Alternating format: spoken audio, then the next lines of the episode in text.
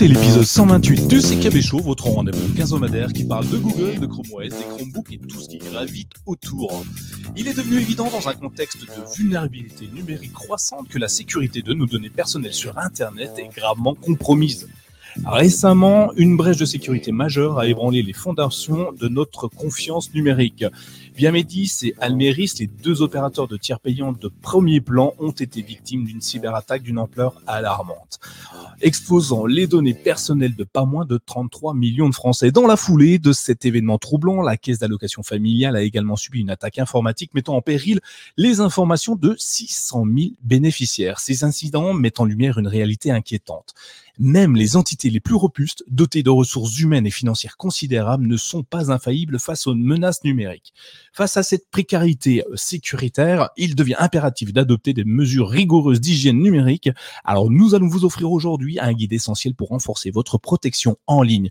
Bonsoir à tous, je suis Nicolas, facilitateur numérique, et je suis accompagné ce soir d'Adrien Ramelet, gérant consultant et formateur numérique au sein de mon assistant numérique à Strasbourg. Bonsoir Adrien, comment vas-tu?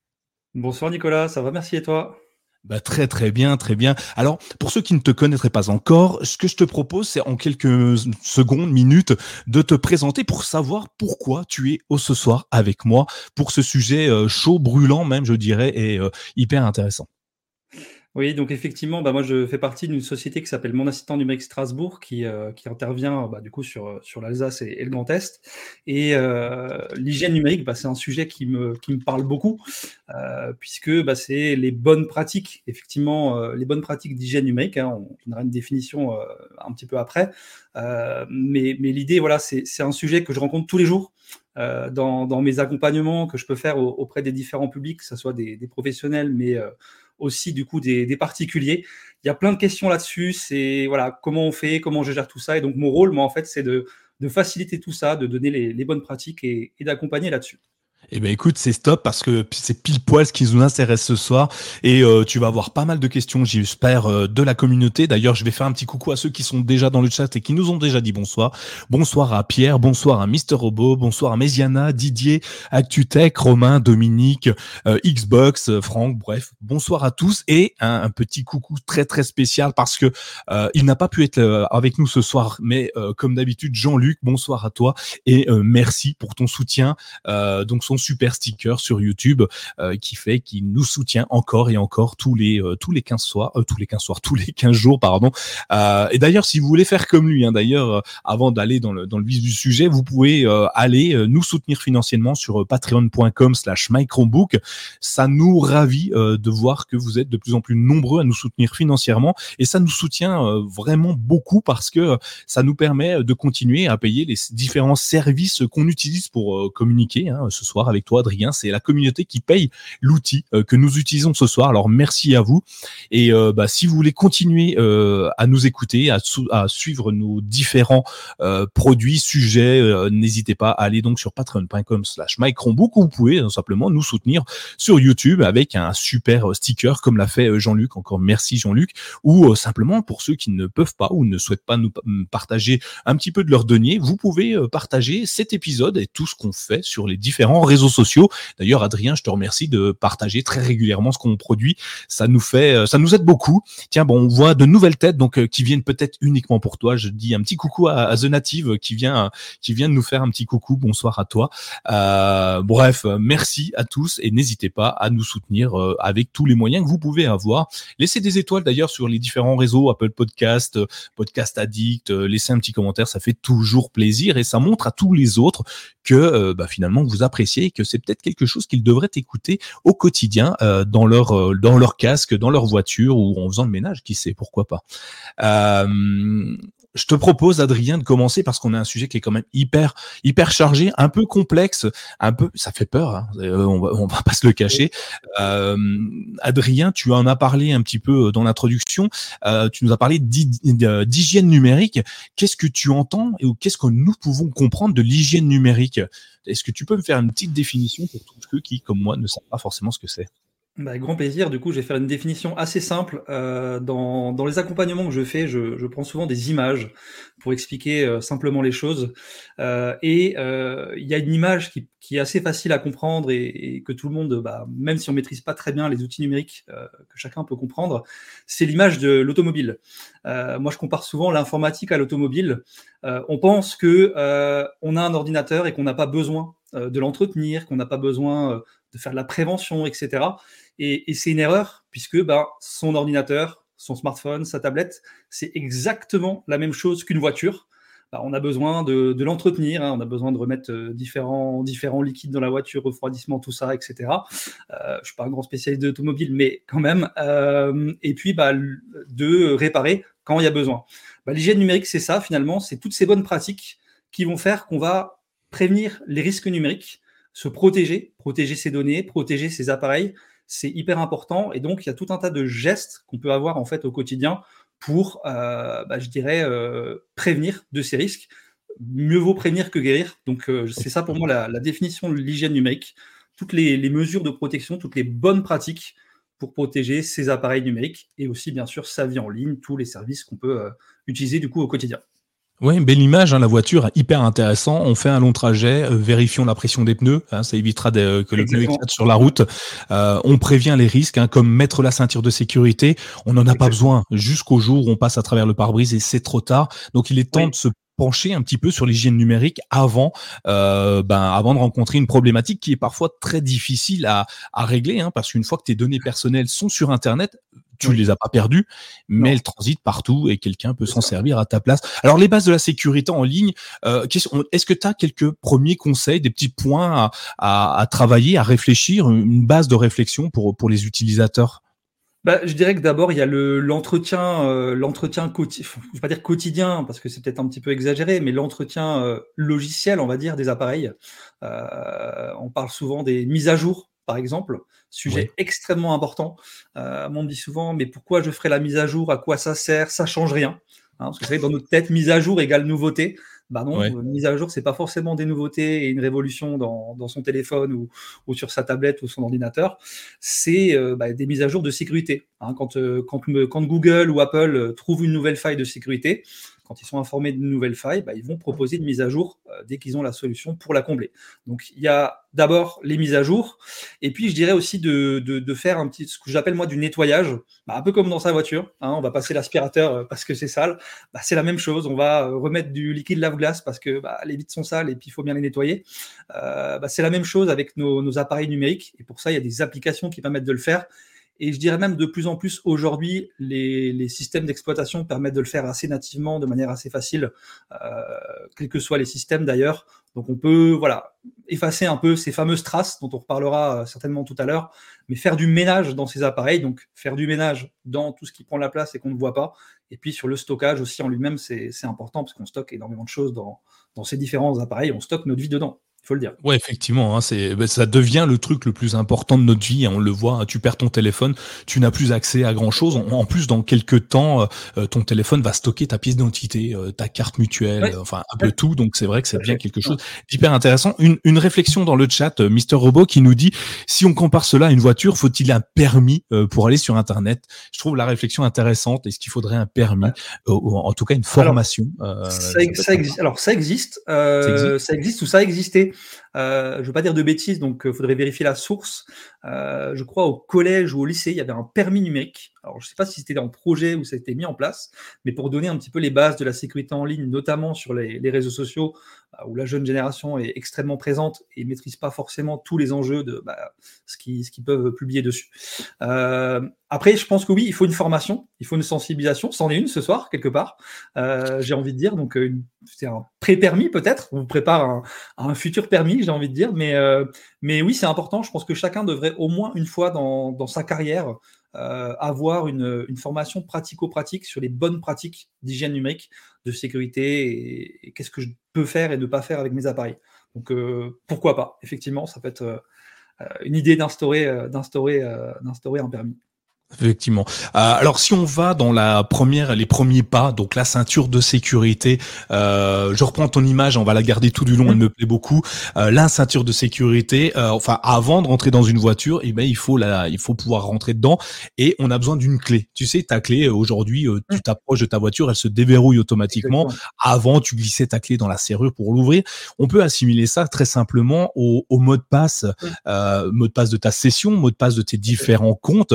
Et, et, euh, j'ai relevé une chose assez intéressante, euh, une, étude qui a été faite et qui a révélé que 44 millions d'utilisateurs de Microsoft, donc tout confondu, c'est pas uniquement Windows, hein, mmh. tous les utilisateurs de Microsoft, il y a 44 millions d'utilisateurs de Microsoft qui euh, utilisent le même mot de passe pour plus d'un compte. Donc en gros, ils ont deux comptes, ils ont un seul mot de passe. Ça veut dire que j'aurai deux voitures, je n'ai qu'une clé. Est-ce que c'est judicieux? Est-ce qu'on pourrait faire mieux? Bah, je compare aussi souvent l'image des mots de passe à, la clé qu'on peut avoir euh, pour sa porte d'entrée. Hein. Est-ce qu'on mettrait euh, la même serrure que son voisin? Je suis pas sûr. Euh, donc, donc l'idée des mots de passe, effectivement, c'est d'avoir des mots de passe bah, qui soient uniques. alors ça, c'est la théorie. Hein. C'est vrai qu'en pratique, c'est compliqué. On réutilise des mots de passe, on fait des petites variantes, effectivement, de, mots de passe. donc c'est vrai que c'est un, un sujet très important. Euh, pour, faire, pour donner une petite anecdote, hein, euh, j'interviens régulièrement dans des entreprises euh, et je vois régulièrement les petits post-it sur le bureau avec les mots de passe de noter. Oui, c'est pratique. On pense que c'est un mythe, mais ça existe encore beaucoup aujourd'hui. Donc, si demain j'étais mal intentionné, bah, je récupère ces informations, puis je me connecte peut-être à des données sensibles de l'entreprise. Donc, c'est évidemment problématique. Alors, pour ça, pour moi, il y a une solution. Je ne vais pas dire que c'est la solution miracle. En tout cas, une solution que j'utilise depuis des années, c'est le coffre-fort de mots de passe. Ouais, Aujourd'hui, il y, en a tout un tas qui existent, et donc je trouve que c'est une solution euh, extrêmement intéressante. Ouais, et ça évite, euh, on viendra dessus juste après, effectivement, ça évite le mot de passe que tu disais, la même serrure que tout le monde. Euh, NordVPN, tu connais NordVPN, qui ne connaît pas NordVPN? Si tu regardes YouTube, ne serait-ce qu'une fois, tu en as entendu parler. Euh, ou NordPass, hein, qui appartient à NordVPN, qui euh, ont simplement, euh, tous les ans, font une étude des, des, des mots de passe les plus, les plus utilisés. Et, et tu l'as justement bien dit, le premier mot de passe, le plus courant, donc ça veut dire que celui de ton voisin, mais tes amis, ta famille, en fait, c'est le même. Hein, c'est 1, 2, 3, 4, 5, 6. rien que. Hein, c'est en plus c'est dur à trouver. Euh, donc un, hacker même pas très intelligent va pouvoir y aller. Ça va être la même chose. Hein. Il y a des variantes. Hein. 1, 2, 3, 4, 5, 6, 7, 8, 9. il y a Azerty. Alors en France, ça pourrait s'appeler QRT peut-être, je sais pas. Euh, bref, des, des mots de passe vraiment un peu pourris euh, et qui sont extrêmement faciles, extrêmement piratables. Ouais, Didier nous dit Azerty en France. Euh, ah bah c'est tiens Azerty, non c'est dommage. Euh, donc ouais, des mots de passe vraiment très très difficiles euh, à ne pas trouver. Hein, faudrait presque faire exprès de ne pas le trouver et euh, qui nous euh, qui nous amène euh, fortement euh, sur des pentes dangereuses au niveau de notre sécurité. D'ailleurs.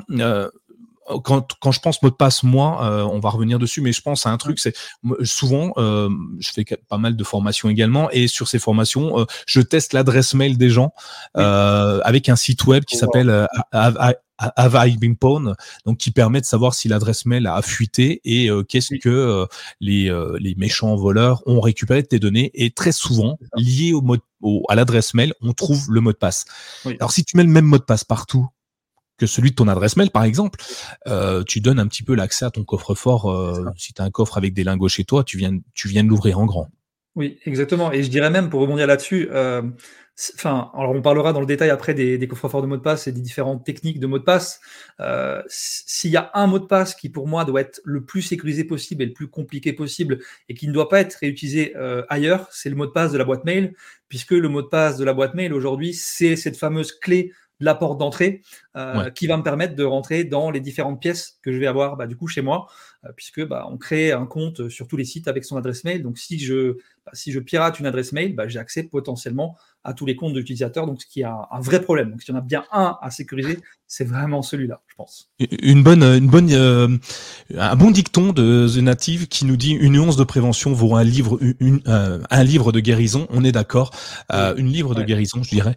Et euh, franchement, c'est très beau. Je vais le garder. je vais pas me le faire tatouer. J'aime pas les tatouages, mais l'idée est très intéressante.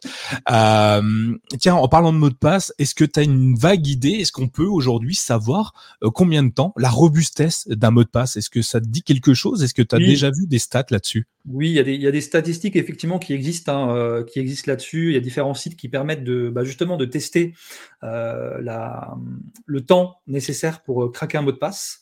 Euh, donc, euh, donc il y a des sites qui existent là-dessus. Alors, j'ai plus en tête toutes les références de, ces sites, mais, euh, mais je sais qu'il y, y a, un site qui me semble est rattaché, à rattacher à celui que tu citais avant, qui permet de tester effectivement la, fiabilité d'un mot de passe pour voir bah, en combien de temps en fait un pirate pourrait, pourrait craquer ce mot de passe. du coup, donc voilà, il y a des, y a des, y a des, petites, des petits outils par rapport à ça. ouais, le gouvernement français a, a, mis, a mis en place une, une explication. Euh, sur France Num.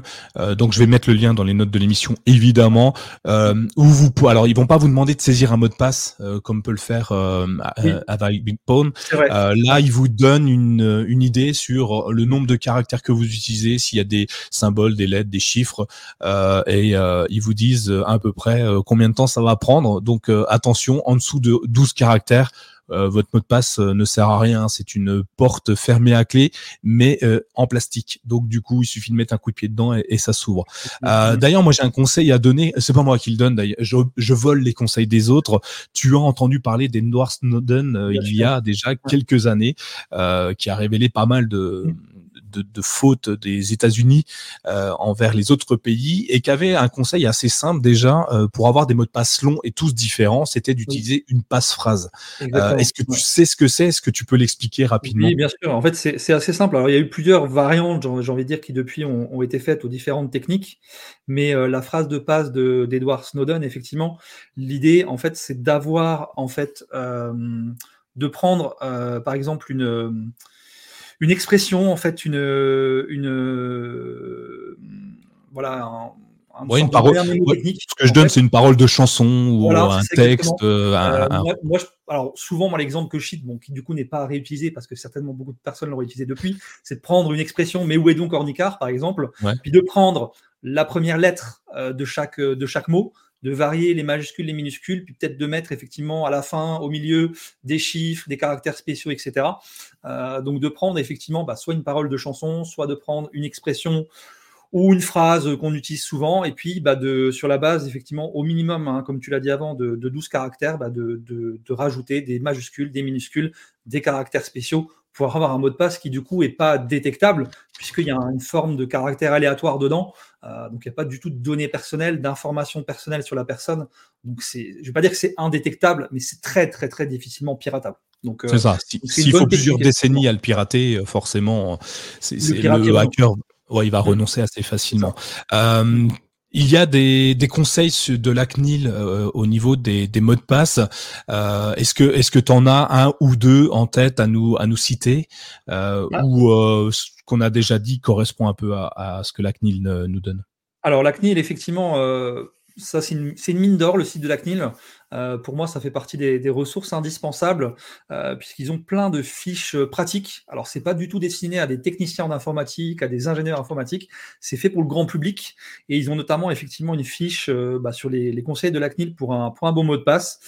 Alors, il y, en a, il y en a plein de conseils, on, a déjà un petit peu parlé, il ne faut pas qu'il y ait de données personnelles, il ne faut pas qu'il y ait d'informations personnelles dedans. Euh, pas plus tard qu'il y, a, qu'il y a quelques jours, euh, j'ai une de, mes clientes qui avait sa date de naissance euh, et sa ville de résidence dans son mot de passe. le mot de passe d'une adresse mail. Bon, attention, c'est sensible et c'est compliqué, donc il ne faut pas qu'il y ait effectivement de, euh, d'informations personnelles, de données sensibles qu'on puisse deviner. Euh, bah, des fois, grâce aux réseaux sociaux, hein, quand on met euh, sa date de naissance sur son profil Facebook et que n'importe qui a accès à cette information, ça peut être une information pour un pirate potentiel, donc attention par rapport à ça. mais c'est un mot de passe, voilà, comme tu l'as dit avant, au moins 12 caractères, qui mélange des majuscules, des minuscules, des chiffres, des caractères spéciaux et qui ne contient pas de, de données personnelles, du coup, pour moi, qui est unique. Voilà, donc si possible, qui est unique, qu'on ne va pas réutiliser sur euh, différents comptes. Et puis la solution, je dirais, ultime, on va peut-être développer un petit peu après, c'est le coffre-fort de mot de passe. Pour moi, c'est aujourd'hui, je dirais, la solution, peut-être la solution miracle, mais en tout cas une très bonne solution pour notamment générer des mots de passe aléatoires. Moi, effectivement, c'est, euh, euh, on va, on va aller là-dessus. Alors, je vous ai mis le lien de la CNIL hein, que tu nous as donné, euh, Adrien. Merci. on va revenir dessus. Juste, j'ai une question qui me semble très pertinente de Didier. Est-ce qu'une IA pourrait détecter un mot de passe? Est-ce que tu as une idée là-dessus? C'est une très bonne question. Alors aujourd'hui, les IA détectent beaucoup de choses. Je pense pas aujourd'hui qu'elles soient capables de détecter des mots de passe. à moins qu'il y ait une IA spécifique pour ça qui a été créée. J'en ai pas connaissance pour l'instant. Mais c'est pas impossible à l'avenir. C'est pas impossible qu'effectivement, euh, aujourd'hui, les IA écrivent du code, euh, détectent du code qui est faux. Donc, euh, on peut imaginer que si elles récupèrent des grosses bases de données sur des, millions, voire des milliards de mots de passe, potentiellement, elles pourraient détecter des mots de passe. Au jour d'aujourd'hui, à ma connaissance, non. Elles ne peuvent pas le faire. Ouais, ça va venir. Faites attention. Donc du coup, prévoyez que ça peut arriver. Donc euh, une, bonne chose. Donc on va venir tranquillement. Alors je vous ai mis un lien dans les notes de l'émission. Verrez, il y a un système qui nous permet de vérifier. Euh, ah attends. Alors attends. Excuse-moi, euh, Adrien. On a une priorité au direct. On a Jean-Luc qui ne devait pas être là parce qu'il est entre la crêpe et le dessert, je pense là, et il nous fait une petite pause obligatoire en nous faisant un super sticker, un don sur YouTube. Donc merci à, Jean-Luc. Si vous voulez faire comme lui, n'hésitez pas à nous soutenir sur euh, patreon.com ou sur les différentes plateformes. Et là, par exemple, là maintenant, ça fait quoi? 20 minutes qu'on est là. Euh, vous pouvez laisser des, pouces en l'air sur les vidéos YouTube, Facebook et compagnie où vous nous regardez en ce moment. Et puis, euh, si vous nous suivez via un podcast audio, laissez 5 étoiles sur l'application de podcast préférée et laissez un petit commentaire. Ça nous fait toujours plaisir. Encore merci Jean-Luc. Excuse-moi Adrien. Enfin, excuse Jean-Luc Adrien. Alors, on va aller tout de suite. Ah oui, donc je disais, oui, je vais vous laisser dans les notes de l'émission un, système qui vous permet de vérifier euh, l'entropie d'un mot de passe. Donc en fait, la, la, robustesse d'un mot de passe, euh, c'est un peu l'équivalent de, de, ce que nous propose la CNIL ou, ou d'autres conseils de France Numérique. Allez jeter un œil, c'est assez amusant. Et du coup, on en vient à ce fameux coffre-fort. Tu as l'air de vouloir en parler et je te comprends tellement c'est important. Euh, un coffre-fort de mot de passe, comment ça fonctionne? Est-ce que c'est mieux que mon petit carnet papier que j'ai dans mon tiroir ou pas? Eh ben, alors là-dessus, on dit beaucoup de choses. Moi, je pense que le carnet papier, le bon vieux carnet papier avec ses mots de passe, reste une bonne solution euh, dans la mesure où on le conserve dans, bah, dans un tiroir. Alors, peut-être dans un tiroir forcément fermé à clé. Alors, si on en, en entreprise, évidemment, oui, ça, ça paraît évident. Euh, mais la probabilité que quelqu'un vienne chez toi pour te voler ce carnet avec les mots de passe, déjà, il faudrait qu'il existe, il faudrait qu'il ait un intérêt à le faire. Donc, la bonne vieille technique du carnet de mots de passe, moi-même je le fais encore, hein, pour, être, pour être tout à fait honnête, sur certains mots de passe, euh, des mots de passe assez sensibles que j'ai pas envie de mettre dans des coffres forts de mots de passe. Alors non pas que j'ai pas confiance, mais parce que j'ai vraiment envie de les sécuriser différemment. Donc ça reste une bonne technique. Après, le coffre-fort de mots de passe, aujourd'hui il y a plein de solutions qui existent. Euh, je voyais dans, dans, le chat, hein, on parlait de, Dashlane par exemple, il y avait un commentaire sur, sur Dashlane. Euh, il y a évidemment donc Dashlane, il y a KeePass, NordPass, euh, ce que propose bah, ce que propose Google aussi euh, dans, dans, le coffre-fort de mots de passe et ce que fait Apple aussi depuis des années, le, le trousseau d'Apple hein, qui permet de stocker effectivement dans l'appareil. C'est pas stocké en ligne. Donc il y a deux types de coffre-fort de mots de passe ceux qui vont stocker dans l'appareil et ceux qui vont stocker en ligne. Donc, à chacun de se faire son propre avis là-dessus. Moi, je trouve que les deux sont, sont assez, euh, assez simples à utiliser. Mais le principe du coffre-fort de mot de passe, bah, c'est comme un coffre-fort qu'on aurait à la maison, avec euh, une combinaison qui va forcément être compliquée, donc un long mot de passe pour ce coffre-fort de mot de passe. On a même maintenant le déverrouillage par l'empreinte digitale ou la reconnaissance faciale. Donc là, en termes de sécurité, je pense qu'on est quasiment au maximum de, ce qu'on puisse faire aujourd'hui, euh, à moins d'arriver à falsifier l'empreinte digitale de quelqu'un ou son visage. C'est quand même assez compliqué aujourd'hui de le faire. Euh, donc un coffre-fort avec un mot de passe unique, très compliqué, très, très long, etc., dans lequel en fait on va stocker tous ces mots de passe, donc identifiant les mots de passe. Et l'aspect pratico-pratique, bah, c'est qu'on a plus à s'en rappeler, donc on gagne du temps. On va sur un site, bah, ça va se remplir automatiquement, du coup, mais on va demander euh, ce fameux mot de passe ou cette empreinte digitale à chaque fois pour le pour le pour le bah, pour euh, se connecter au site. Et puis aussi l'aspect, je trouve très pratique, il y a, euh, je pense par exemple au trousseau d'Apple qui le fait très bien aujourd'hui. Ils vont t'alerter. Ils vont dire attention, tu as 15 comptes sur lesquels tu réutilises le même mot de passe. Et donc, tu vas pouvoir en fait changer le mot de passe directement. Et puis, ils vont te générer des mots de passe aléatoires, des trucs euh, NY, DZ, 54, enfin des trucs qu'on ne peut pas du tout retenir. Donc, je trouve que c'est une solution vraiment hyper pratique. et en plus, bah, on peut l'amener avec nous partout. Hein, contrairement au carnet, effectivement, le carnet, tu l'as pas avec toi, bah, tu n'as pas tes mots de passe, donc c'est très compliqué. Donc le coffre-fort de mots de passe, je trouve que pour moi aujourd'hui, dans, la gestion des mots de passe que j'ai depuis, euh, depuis plus de 10 ans, c'est la solution, je ne dis pas miracle, mais en tout, en tout cas la solution la plus, la plus efficace et la plus sécurisée pour moi. Ouais, effectivement. Hein. Euh, Alain dans le chat nous dit le carnet c'est bien, mais beaucoup se promènent avec. J'en vois régulièrement au boulot. Les gens ne se rendent pas compte. Effectivement, ils se baladent avec leur carnet de mot de passe dans la poche, euh, ce qui est fou. Euh, faites attention quand même. Euh, ils se rendent pas compte de, de, de l'enjeu que le, virtuel aura sur sa sur leur vie euh, si jamais ça venait à fuiter. J'utilise énormément euh, également un coffre-fort de mot de passe. J'adore ça. Euh, il y a même un truc intéressant, c'est que admettons tu cliques sur un lien qui t'envoie vers un site web. Si ce, ce, site web n'est pas référencé dans le dans le coffre-fort de mot de passe, il va pas te fournir ton identifiant, ton mot de passe, donc tu sais déjà que c'est pas le bon endroit. Ça te donne une bonne indication. Donc euh, quelque chose hyper intéressant. Le conseil que je donne d'ailleurs avec un gestionnaire de mot de passe, c'est d'avoir une adresse email spécifique à ce gestionnaire de mot de passe. Euh, vraiment, tu n'utilises jamais que pour ça et avec un mot de passe spécifique pour ce euh, gestionnaire de mot de passe également. ce qui fait que tu euh, augmentes la capacité à, à protéger ton, tes données. Euh, c'est plutôt intéressant, surtout qu'il y a des gestionnaires de mot de passe qui vont très loin, hein, qui vont mémoriser ta carte bancaire, qui vont mémoriser ta pièce d'identité. Donc, il faut sécuriser impérativement euh, son coffre-fort. Hein, c'est super important de faire ça. donc ensuite, une fois qu'on a sécurisé, enfin qu'on a mis tous ces mots de passe, qu'on ne se souvient pas, même sous la torture la plus atroce euh, on ne pourrait pas citer les mots de passe de chacun des sites web. Euh, d'ailleurs, petite anecdote, souvent quand, euh, quand je fais de la formation autour, autour de la sécurité, et je propose aux, personnes qui sont là de me dénombrer le nombre de mots de passe qu'ils ont sur Internet. Et ce qui me fait rire, c'est que les gens viennent à compter sur leurs doigts. Et, et, ils sont là, ah ben moi, moi je suis super sécurisé, j'en ai 10. Ah ouais, ok. Tu ne visites que 10 sites web dans, quand tu vas sur Internet où tu n'as que 10 comptes. Ah, bah, tu as Facebook, tu as Google, tu as quoi d'autre? Euh, Le gouvernement, as, enfin, et, et 10, c'est impressionnant. Et à partir du moment où ils me citent, euh, enfin, qu'ils me donnent la nom, le nombre, je leur dis euh, tout de suite, c'est mort. Vous n'êtes pas sécurisé, euh, trouvez-vous un coffre-fort. Euh, prenez le bon vieux carnet s'il faut, mais voilà. donc, comment on a, on a sécurisé nos mots de passe et comment on sécurise les comptes qui sont liés à, parce qu'on en a partout des comptes, hein, je viens de le dire, hein, que ce soit les impôts, que ça soit, il y en a partout. Euh, quoi que tu fasses sur Internet, il faut créer un compte.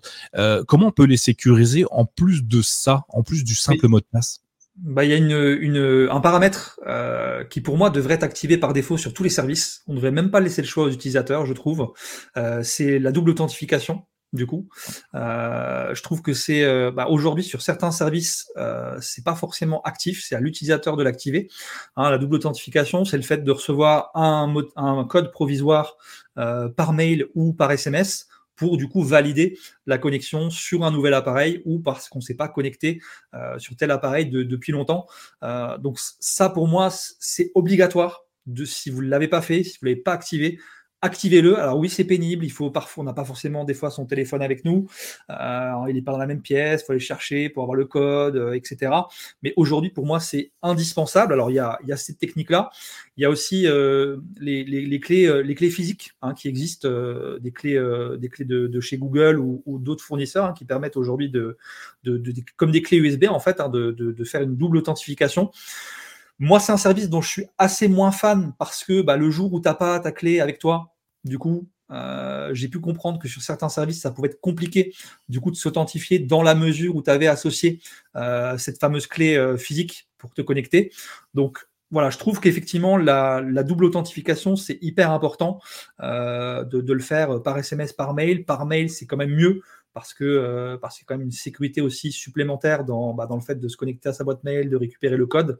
Donc c'est plutôt pas mal. D'ailleurs, les, les, dernières mises à jour des différents, euh, différents systèmes euh, te permettent aujourd'hui de, de, quand tu reçois ce code par mail ou par SMS, quand tu es sur le site pour rentrer le code, ça le rentre automatiquement.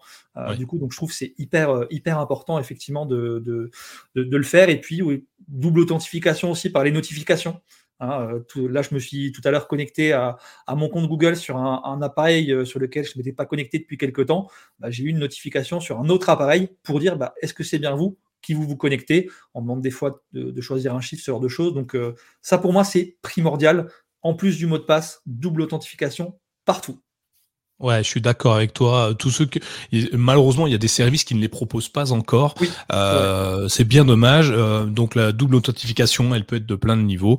Euh, nous, on utilise la clé Titan. Hein, forcément, ceux qui nous écoutent ce soir utilisent beaucoup les services de Google. Hein. On est sur un service, on, est sur le CKB Show. On parle beaucoup de, de Chrome, de Chrome OS, de Google et, et tout le reste. ça fonctionne en, en, USB, en NFC, en Bluetooth. T'es pas obligé de le brancher. Ça peut être intéressant.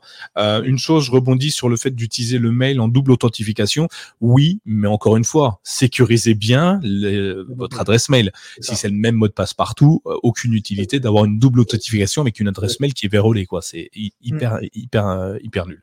Euh, comment on peut reconnaître souvent souvent, tu reçois un mail de mm. ta banque qui dit erreur, en, euh, erreur de la banque en votre, en mm. votre faveur, recevez 20 000 et cliquez sur ce lien. Et, comment, comment on déjoue ces trucs-là? Est-ce que tu as une idée? Alors, il y a quelques jours, j'ai reçu un mail euh, qui, me demandait mes coordonnées pour avoir un don d'héritage de je sais plus, quelques dizaines de milliers d'euros. Ah, euh, j'aimerais, j'aimerais recevoir ce genre de mail tous les jours. J'aimerais surtout qu'il soit vrai. ça, plutôt pratique.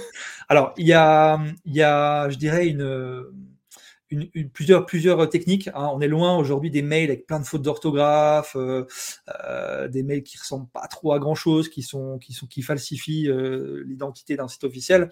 Pour moi, le premier réflexe, le premier réflexe, pardon, c'est de regarder l'adresse mail qui t'envoie, qui t'envoie ce mail.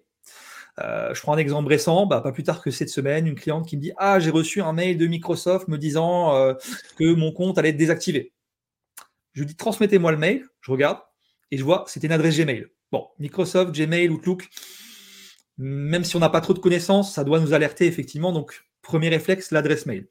Euh, ensuite, on a euh, bah, souvent dans ces mails des liens. Hein, des liens. Donc aujourd'hui, euh, bah, simplement quand on est sur son ordinateur, en allant avec le curseur de la souris sur le lien, sans cliquer, bah, on arrive à voir quel est le lien qui est, qui est derrière, derrière ce lien dans le mail. Donc, euh, c'est pas parce qu'il y a marqué euh, www.créditagricole. je sais pas quoi dans le mail que c'est forcément ce lien-là. Donc, juste en mettant le curseur de sa souris dessus, on voit quel est le, lien derrière le mail. Et puis, je dirais le troisième réflexe, bah, on a tendance à oublier que quand on est en ligne, euh, on perd les réflexes un petit peu de la vie de tous les jours. Il faut rester en fait logique, il faut rester cohérent, il faut aller vérifier à la source dans le moindre doute. Hein. il m'arrive moi aussi des fois d'avoir des doutes. Je reçois des mails des impôts, de l'URSSAF ou d'autres choses tiens, c'est bizarre, c'est quand même assez bien fait. Alors, si on n'arrive pas à détecter effectivement euh, l'adresse mail, le, lien, etc., bah, le conseil que je donne, c'est vraiment d'aller vérifier sur le site officiel, de téléphoner même, pourquoi pas aussi à, son opérateur, aux impôts ou aux différents services, d'aller vérifier à la source. Donc, en fait, le, premier réflexe, je dirais même avant tous les autres, c'est le bon sens. Si on a un doute, hein, euh, tu reçois un mail euh, te disant de payer des frais de douane pour un colis, tu n'as pas commandé de colis, bah, le bon sens, il te fait dire que ah non, tu n'as pas à payer ça. Donc, euh, donc, euh, donc c'est hyper important. Rester logique et pas perdre les réflexes qu'on a en fait dans, dans la vie de tous les jours. Et ça permet d'éviter pas mal d'arnaques en ligne en fait. C'est ça, mais c'est c'est les, les c'est les arnaques qu'on avait avant en physique où on sonnait à ta porte en disant que euh, tu avais gagné un truc. Maintenant, elles se dématérialisent. Euh, J'ai souvent euh, souvent ce que je dis, c'est si vous n'avez pas joué, vous ne pouvez pas gagner. Euh, c'est pas possible. Euh, le, le, la française des œufs l'a bien compris. Hein, 100% des gagnants ont tenté leur chance. Les autres qui n'ont pas joué, ils, ils peuvent pas gagner. Voilà, c'est super important de, de, de rester hyper logique et, et de faire attention. Et dans le chat, hein, on nous le dit, hein, être vigilance en permanent, euh, attention euh, aux fraudes, euh, avoir un bon comportement. certains nous, nous précisent d'avoir un double mot de passe. Alors ça commence à être beaucoup. Hein. Déjà le premier, les gens ils n'arrivent pas à le faire. Le deuxième, ça peut être compliqué. ou alors il y a ActuTech qui nous dit bonjour Mike Chromebook de Nicolas, je suis actuellement coincé en Corée. Peux-tu me faire un virement de 300 000 euros pour que je puisse rentrer chez moi? Oui, évidemment, je, je vais le faire tout de suite sans, vérifier, donne-moi tes coordonnées de carte bancaire. Euh, donc voilà, oui, le bon sens reste une, une priorité et devrait être un point de mire pour tout le monde. Euh, tout à l'heure, tu le disais, euh, on peut euh, faire des, des, des, des bourdes nous-mêmes euh, à mmh. cause des réseaux sociaux où on, on va euh, mettre notre date de naissance. Et si on l'a mis dans notre adresse mail euh, et dans notre mot de passe c'est peut-être pas bienvenu. On a pu mettre le nom de notre chien ou de notre mmh. cochon d'âne qui sait qui va nous servir de double authentification. Tu sais la question d'avant c'était quel était le nom de ta grand-mère ou ton chien préféré? C'était facile. Comment on fait pour sécuriser nos accès sur les réseaux sociaux? Est-ce que c'est le même principe que le reste? Le bon sens ou il y a des, des petites astuces à aller, checker alors pareil, hein, le, mot de passe euh, sur un réseau social reste, euh, reste quand même euh, hyper important. D'avoir un mot de passe bah, qui est unique pour chaque réseau social, un mot de passe évidemment compliqué. D'activer la, double authentification. D'ailleurs, Facebook est en train de, déployer là depuis quelques temps, pour prendre l'exemple de Facebook, une, une authentification. Alors j'ai pas trop regardé en détail, mais je crois avec un code supplémentaire, un espèce de code PIN qu'on rajouterait du coup en plus Bon, je sais pas si c'est une bonne chose ou pas, mais, euh, mais du coup, voilà, le fait d'avoir mis ce code PIN sur un appareil ferait que du coup, on ne pourrait pas forcément se connecter sans ce code sur d'autres appareils. Pourquoi pas? Donc, il y a bah, le mot de passe de base du compte, le, la double authentification aussi, euh, de l'activer sur, euh, sur tous les réseaux, sociaux là où c'est possible. Alors certains font payer cette double authentification hein, sur, sur, X aujourd'hui. si tu veux avoir la double authentification, bah, il faut t'abonner. Bon, je trouve ça un peu dommage, mais c'est un choix commercial, on va dire. Euh, donc, donc, par rapport à ça, et puis, euh, pour moi, alors, dans réseau social, il y a lien social, il y a média social, il y a échange. C'est très bien. Alors, les réseaux sociaux sont, permettent de, rencontrer des fois des personnes euh, qu'on n'aurait pas pu forcément rencontrer, avec qui on n'aurait pas forcément pu échanger. Mais je dirais que moins on en met, finalement, c'est comme dans, la vie de tous les jours, hein, parce qu'on n'a pas forcément des gens qu'on connaît sur les réseaux sociaux. Des fois, on accepte tout le monde, on vérifie pas les profils, etc. Moins on en dit, mieux c'est. Euh, aujourd'hui, par exemple, la, gendarmerie explique très bien, et la police, que euh, la plupart des cambriolages, par exemple, sont réalisés grâce aux informations trouvées sur les réseaux sociaux. Voilà, hein, aujourd'hui, c'est plus la, petite camionnette qui passe dans la rue pour vérifier est-ce que les lumières sont allumées, les volets sont fermés, depuis combien de temps, etc. Aujourd'hui, ils ont une mine d'or en termes d'informations que les personnes vont laisser sur les réseaux sociaux. Alors, elles vont raconter leur vie. Hein. On connaît tous des personnes qui euh, partent en vacances, on sait quand elles prennent l'avion, on sait quand elles reviennent, on sait à quel endroit elles sont, on sait quand, voilà, combien de jours elle reste à tel endroit. On a forcément des exemples en tête, donc faut pas tout dire, faut pas tout raconter. C'est pas parce qu'on pense connaître les, personnes dans son cercle d'amis, euh, bah, il y, a effectivement tout un tas de faux profils hein, sur, les, réseaux sociaux. Et, surtout, je dirais, alors ça va peut-être à l'encontre de la vocation des réseaux sociaux, hein, d'échanges, de liens sociaux, mais de finalement peut-être limiter strictement euh, la confidentialité d'avoir un profil privé. Euh, on voit aujourd'hui que ça peut avoir des conséquences euh, pour les personnes qui recherchent des emplois. Bah, les recruteurs aujourd'hui vont sur les réseaux sociaux, ils ont des outils. Donc si on voit qu'un candidat, euh, bah, comment dire, il a un comportement pas tout à fait adapté, ça peut entrer en ligne de compte dans, le recrutement de cette personne. Donc de, de verrouiller en fait finalement Hein, à l'instar des, mots de passe, de verrouiller tout ce qu'on met sur les réseaux sociaux euh, et de limiter effectivement la confidentialité de, ces publications. Facebook, je trouve, le fait assez bien avec le centre de, confidentialité qu'il y a sur Facebook.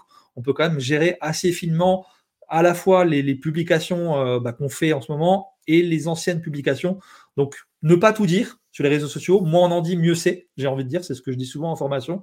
Ne partagez pas toute votre vie sur les réseaux sociaux. C'est pas fait pour. Au pire, si vous voulez partager euh, quelque chose d'intime, faites-le dans un message privé avec une personne que, vous connaissez vraiment, mais, euh, mais de limiter vraiment strictement la, confidentialité. Hyper important pour moi. C'est vraiment hyper important.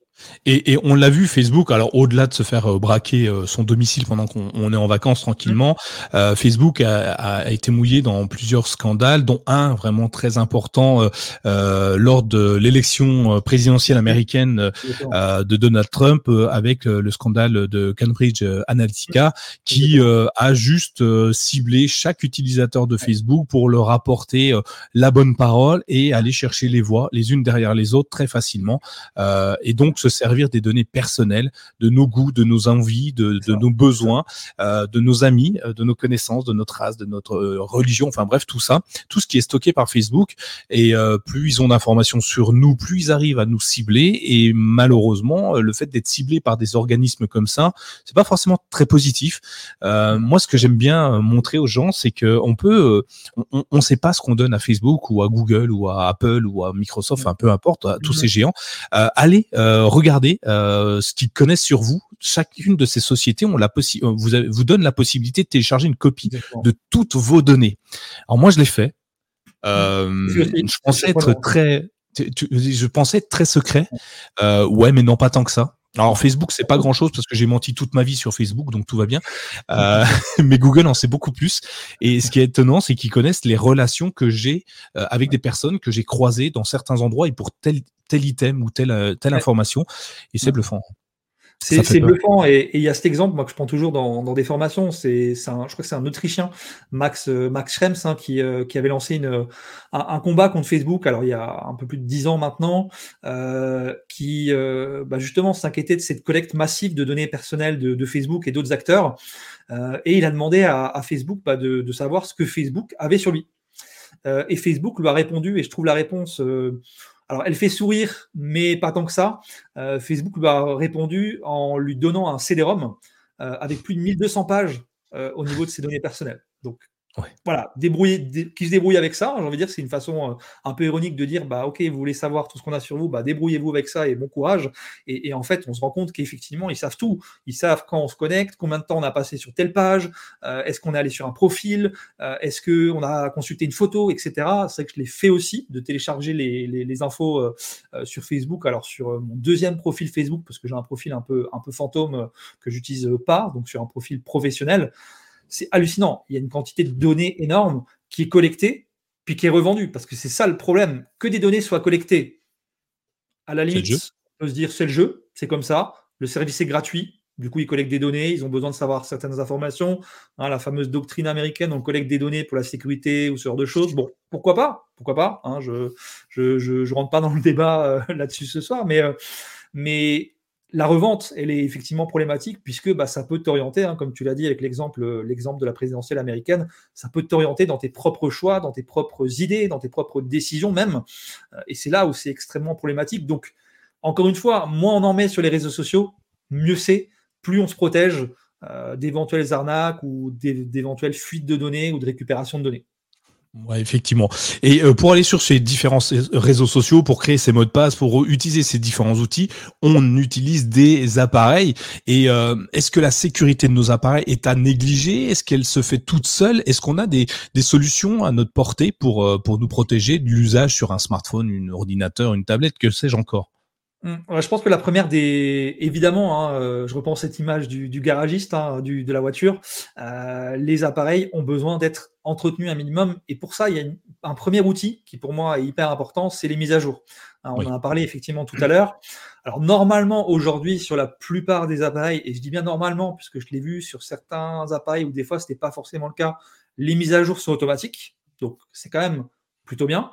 Donc, ce qui veut dire que quand effectivement on nous propose une mise à jour, hein, voulez-vous redémarrer votre téléphone, votre ordi, etc., euh, bah, il faut accepter. Il ne faut pas forcément accepter dans la minute. Il n'y a pas un danger non plus immédiat à, faire la mise à jour dès qu'elle est sortie, mais il faut le faire euh, le plus rapidement possible, puisque, euh, encore une fois, quand il y a une faille de sécurité qui est découverte, bah, la mise à jour va résoudre effectivement ces, bah, différentes problématiques de, sécurité. Donc c'est très très très important.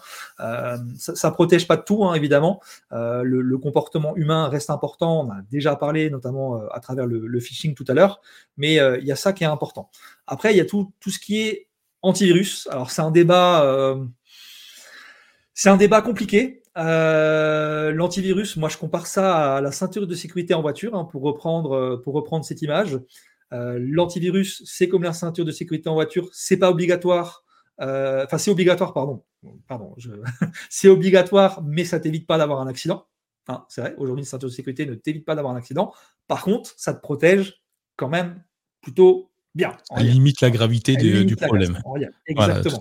Donc l'antivirus, c'est la même chose. Et aujourd'hui, ben voilà, l'antivirus, alors peut-être pas tout détailler, hein, effectivement, tous les antivirus qui existent, c'est pas forcément le, but, mais euh, avoir une protection. Alors, euh, je trouve que sur les smartphones, euh, sur Chrome OS et, même sur, sur l'environnement Apple, pour moi, c'est pas forcément nécessaire d'investir dans un antivirus puisque c'est des systèmes où il n'y a pas beaucoup de, virus ou, de logiciels malveillants qui sont développés. Donc je trouve que c'est pas forcément euh, pertinent. Après, si ça rassure, pourquoi pas. Euh, et après, il y a tout un tas de, solutions. Alors moi, je recommande plutôt des antivirus payants parce que les antivirus gratuits bah, collectent énormément de données personnelles. Euh, donc encore une fois, hein, si c'est gratuit, c'est pas neutre. donc je pense que c'est la base mise à jour antivirus. Faire attention au site qu'on visite, au phishing, ce dont on a déjà parlé avant. Et on a déjà fait une bonne, une bonne partie du travail, effectivement, euh, par rapport à la, sécurisation des appareils. Ouais. Et euh, dernier conseil que moi je donne assez souvent euh, pour les gens qui se baladent un peu, qui font des hôtels, qui qui mmh. vont euh, qui vont dans les gares, dans les aéroports, dans les McDo, enfin dans les le Wi-Fi est une est une porte d'entrée à toutes vos données. Donc pareil, sécurisez votre Wi-Fi personnel, un mot de passe à la maison, un, un, une clé Wi-Fi 1 2 3 4 5 6 7 8 9 n'est pas sécurisé. laissez la clé Wi-Fi que votre opérateur vous a donnée. Au pire, hein, elle fait 8000 km, mais c'est pas plus mal. En sachant que maintenant on peut scanner un QR code pour pouvoir s'enregistrer rapidement. Euh, et puis, bah, faites attention au Wi-Fi euh, en, extérieur, euh, comme je le disais, avec tous ces domaines où on ne sait pas vraiment sur quoi on se connecte. Et certains antivirus d'ailleurs vont vous signaler que ce, ce point hotspot, hein, ce, ce, ce, point de ce Wi-Fi gratuit, n'est peut-être pas forcément très sécurisé. Donc, il vous invite fortement à ne pas l'utiliser. Donc, faire attention à l'endroit, le chemin qu'on utilise pour faire transiter nos données sur Internet. Oui, exactement. Et je vois dans le, je rebondis juste dans le, bah, c'est un exemple que je voulais citer dans, dans, dans, le, dans le chat. Effectivement, les prises USB publiques. Alors, euh, effectivement, moi, c'est un sujet que, bah, que j'ai comment, que je regarde depuis un moment, mais euh, j'ai trouvé aujourd'hui un, truc assez sympa. Euh, quand on recharge effectivement son, son smartphone sur ou sa tablette ou son ordinateur sur une prise, alors l'ordinateur un peu moins. Garde trois secondes parce qu'un petit, un, petit, une petite pause obligatoire imposée par Mister Robot qui nous fait un super stick, un super sticker. Merci à toi. Euh, c'est une pause syndicale. Hein. C'est pour que tu aies le temps de boire un coup si jamais tu, tu as besoin. Merci beaucoup, Laurent, euh, de nous soutenir. Si vous voulez faire comme lui, n'hésitez pas. Hein, Patreon.com/slash Chromebook. Les différents réseaux sociaux, partagez, donnez euh, des étoiles. Ça nous fait toujours plaisir. Je te redonne la main, Adrien. Merci à toi, Laurent. du coup, effectivement, les, les prises USB public, hein, ce qui était dit dans, le chat. Euh, aujourd'hui, ça a été prouvé que certaines euh, contiennent des, composants, on va dire, malveillants qui permettent de, récupérer les données sur les appareils. Euh, et donc, il existe aujourd'hui des, des, sortes de alors, préservatifs. Préservatifs, exactement, voilà, effectivement, des préservatifs USB. Alors moi, quand je, quand je montre ça en formation, je dis est-ce que vous avez un préservatif pour votre smartphone, votre tablette? Quoi? Ça existe? Bah oui, ça existe. Et donc c'est une petite, euh, comme une petite clé, on va dire, effectivement, qui va empêcher en fait euh, bah, les données de sortir de l'appareil. Donc ça aussi, c'est extrêmement important, tout comme les Wi-Fi publics. Hein, tu l'as dit, euh, les réseaux Wi-Fi publics aujourd'hui, ça a été prouvé, ils ils sont pas ou très peu sécurisés. Donc on peut effectivement mettre en danger ces appareils et ces données. Ouais, euh, Alain est d'accord. Il existe des adaptateurs qui laissent passer que le courant, donc exactement ce que tu dis. Je vous ai mis dans les notes de l'émission un, lien si jamais vous voulez un préservatif pour votre port USB. Euh, c'est un lien affilié, euh, ça vous coûtera rien, mais au cas où, euh, n'hésitez pas à vous en servir. dernière chose au niveau de la sécurité de nos appareils que je vais rapidement balayer, mais sur nos smartphones, on a une fâcheuse tendance, mais sur nos ordinateurs également, de télécharger un, un nombre incalculable d'applications, de logiciels qu'on utilise une fois voire pas du tout parce que finalement on n'en a pas besoin. Et euh, quand les applications, je parle smartphone principalement, quand elles sont gratuites, généralement elles se nourrissent de nos données. Et euh, si on ne les utilise pas, bah, ce que je vais inviter à faire, c'est simplement les désinstaller. Mais c'est la même chose sur les navigateurs hein, avec les extensions. Euh, désinstaller les, les, extensions et les applications que vous n'utilisez pas, ça évitera que elles changent peut-être demain. Aujourd'hui, euh, elles étaient euh, bienveillantes. Demain, elles sont rachetées par une société qui l'est un peu moins. Euh, donc, une application non doit disparaître tout simplement de votre hardware. Ce sera plus simple, ça vous évitera de courir après une faille de sécurité. Euh, d'ailleurs, j'ai parlé de navigateur, navigateur Chrome. Quand on va sur Internet aujourd'hui, on y va tous, hein, plus ou moins. Il y a que Didier qui disait, en gros, pour être protégé, euh, pour protéger nos données, il faut pas aller sur Internet. C'est presque vrai. Euh, si t'as pas les bons réflexes, hein, euh, comme euh, en moto, si tu mets pas ton casque et si tu respectes pas la circulation, les feux rouges, tu risques d'avoir un accident. C'est la même chose sur Internet. Comment on sécurise, comment on sécurise notre navigation sur Internet? Parce qu'on utilise tous à peu près la même chose. Safari, Firefox, Chrome, mm. Edge, enfin j'en passe. Hein, il y en a, il y en a plusieurs. Mais comment on sécurise tout ça et comment on sait qu'on est en proté on est protégé? Comment on sait qu'on a mis son casque? Alors déjà, les, navigateurs ont aussi des mises à jour. Bah, très important. Hein. donc euh, c'est vrai que quand Chrome par exemple te propose une mise à jour, bah, c'est important aussi de la faire euh, et de la faire euh, et de la faire rapidement puisque c'est qu'il y a des, failles de sécurité qui ont été identifiées. Ensuite, je dirais qu'il y a le, fameux petit cadenas, alors qui a changé, qui a changé du coup sur Chrome depuis quelques temps, hein, qui est plus le petit cadenas, mais des, petites barres avec un petit point de chaque côté. Alors je sais pas trop comment décrire l'image à, quoi elle correspond, un petit lien, une petite chaîne, je sais pas exactement, mais euh, voilà, ce, fameux petit cadenas qu'on a à côté de sa barre d'adresse euh, qui indique que la connexion est sécurisée. Alors, ça ne veut pas dire que le site est fiable. Attention, hein, c'est pas parce qu'il y a le petit cadenas que le site est fiable, mais en tout cas, voilà, il faut éviter d'aller sur des sites qui n'ont pas ce fameux petit cadenas. Donc ça, c'est très important. Le HTTPS, c'est assez connu. Hein, avant ton 3W, tu as HTTPS. Donc aujourd'hui, la plupart des sites, heureusement, ont, euh, ces, couches de, sécurité. Euh, et puis, euh, bah, il y a effectivement quelque chose de très important. souvent, on me demande bah, comment je reconnais qu'un site Internet peut être fiable. Alors c'est compliqué, on n'a jamais la certitude à 100% qu'un site internet est fiable, mais si je prends un site d'achat, il y a quelque chose qui est obligatoire hein, en, droit français et même en droit européen, c'est d'avoir des mentions légales. Aujourd'hui, un site internet qui n'a pas de mention légale est un site qui ne respecte pas la réglementation. Donc les mentions légales, très simplement, c'est la carte d'identité du site internet. On va nous dire, bah, dedans, voilà, c'est la société XYZ qui est derrière ce site. À partir de là, une fois qu'on a cette info, euh, le conseil que je donne toujours, c'est de faire une petite recherche hein, sur, euh, son, moteur de recherche préféré, de voir si la société existe, hein, parce qu'on a aussi aujourd'hui des sites qui permettent de vérifier si la société existe. Puis, si besoin, de taper le nom du site suivi du mot avis ou arnaque. Et euh, si les premiers résultats sur Google ou un autre moteur de recherche, c'est le forum que choisir, 30 millions de consommateurs, etc., ça sent pas très bon. Hein. donc, donc voilà, ces petits conseils assez simples finalement, euh, encore une fois, on en revient aux, choses euh, qu'on fait dans la vie de tous les jours. Quand on ne connaît pas quelqu'un, on se renseigne sur cette personne, sur sa réputation, sa fiabilité. Bah, un site internet, si on a un doute, on va faire la même chose. On va se renseigner dans notre entourage, aller voir euh, sur des forums, sur d'autres sites, des sites de consommateurs, est-ce que c'est fiable pour voir effectivement si c'est si c'est important. et puis bah, l'autre aspect, je dirais, moi c'est un, outil que j'utilise depuis quelques temps, c'est le fameux VPN. On a un petit peu un petit peu évoqué tout à l'heure. c'est vrai qu'aujourd'hui les, VPN hein, qui créent en fait une sorte de tunnel entre entre notre ordinateur et le serveur qui héberge le site, bah, vont rajouter une couche de sécurité euh, par rapport à notre navigation Internet. Donc, c'est vrai que du coup, ça peut nous protéger d'un certain nombre de choses. il y a tout un tas qui existent. Moi, personnellement, j'utilise NordVPN, hein, sans vouloir leur, faire la, promo, mais euh, il y en a plein qui existent. Je trouve que c'est le plus, le plus sécurisé ou le plus fiable dans les différents tests qui ont été faits. Donc, voilà un petit peu les, conseils. Voilà, le petit cadenas, l'adresse du site, les mentions légales et puis euh, le VPN, pourquoi pas si on a envie de rajouter une couche de sécurité. Effectivement, hein. encore une fois, euh, faire attention à ce qu'on fait, c'est toujours être informé euh, de ce qui peut se passer et comment vérifier les, les données qui sont euh, sur un site web, euh, sur ta navigation via un VPN, ce qui t'évite de laisser transparaître tes données euh, comme ça à la vue de tout le monde. Et le mention légale, c'est ce que j'utilise pour euh, aussi, hein, c'est le conseil que je donne quand tu achètes quelque chose sur un site que tu ne connais pas, va peut-être déjà vérifier que ce, cette société existe, que le numéro de téléphone est vrai, par exemple, hein, parce que si tu dois les appeler autant que ça soit fonctionnel. Euh, ensuite, une fois qu'on a navigué, on va pouvoir peut-être sécuriser nos données. Euh, on est bien averti. Hein, maintenant, je sais faire un mot de passe, je sais le sauvegarder, je fais attention où je vais me sauvegarder tout ça. Mais à un moment, euh, ben, mes données, elles, trans elles transitent. Et comment je fais pour pour sauvegarder mes données, pour éviter qu'elles soient mises ouvertes à tout vent? Est-ce qu'il y a des solutions pour les les, cacher, les masquer, les chiffrer peut-être? Alors, déjà, en matière de sauvegarde des données, il y a une règle. Euh, alors, c'est toujours pareil, hein, il y a le, la théorie et la pratique, hein, la règle du 3-2-1, qu'on doit avoir au minimum trois sauvegardes de ces données sur deux supports de stockage différents et une hors ligne. Euh, donc, euh, donc ça, c'est hyper important.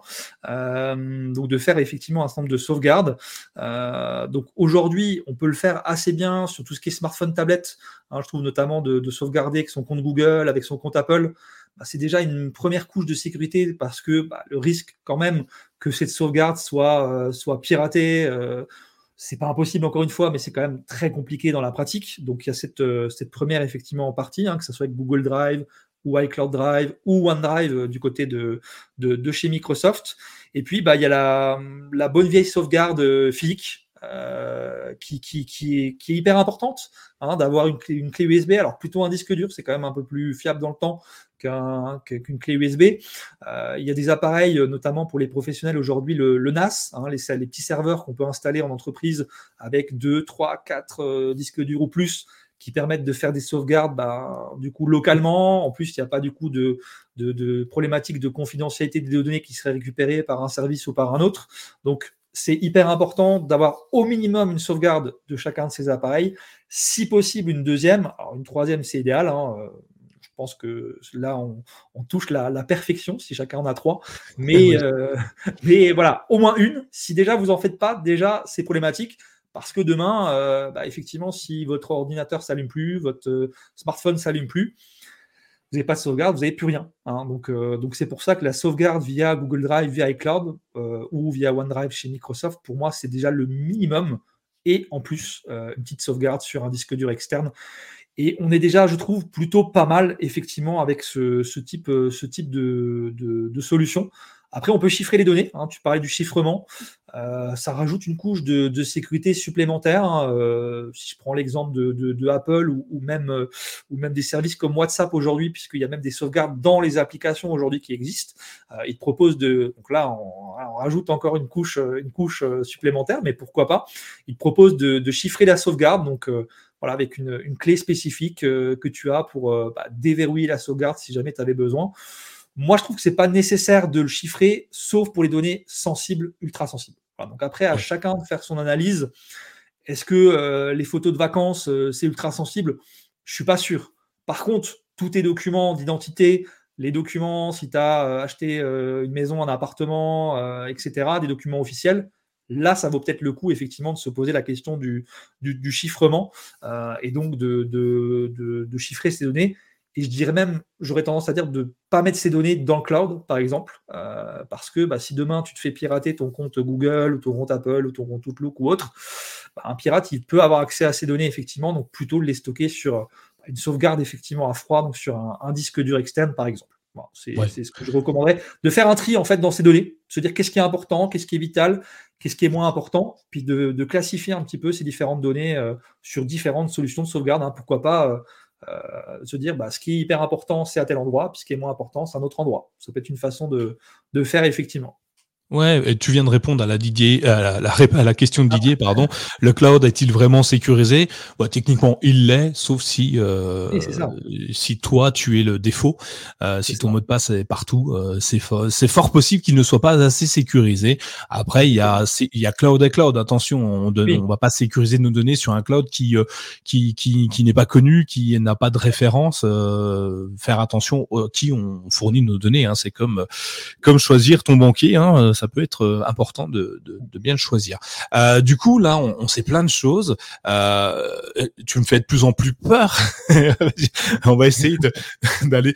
Du coup, comment je sais parce qu'aujourd'hui sur Internet, on, on, en voit dans tous les sens. On, on a, on a des, des, arnaques euh, qui sont de mieux en mieux construites. L'intelligence artificielle hein, nous promet des choses exceptionnelles. Hein. Il y a de moins en moins de fautes d'orthographe forcément, puisque c'est l'IA qui va l'écrire.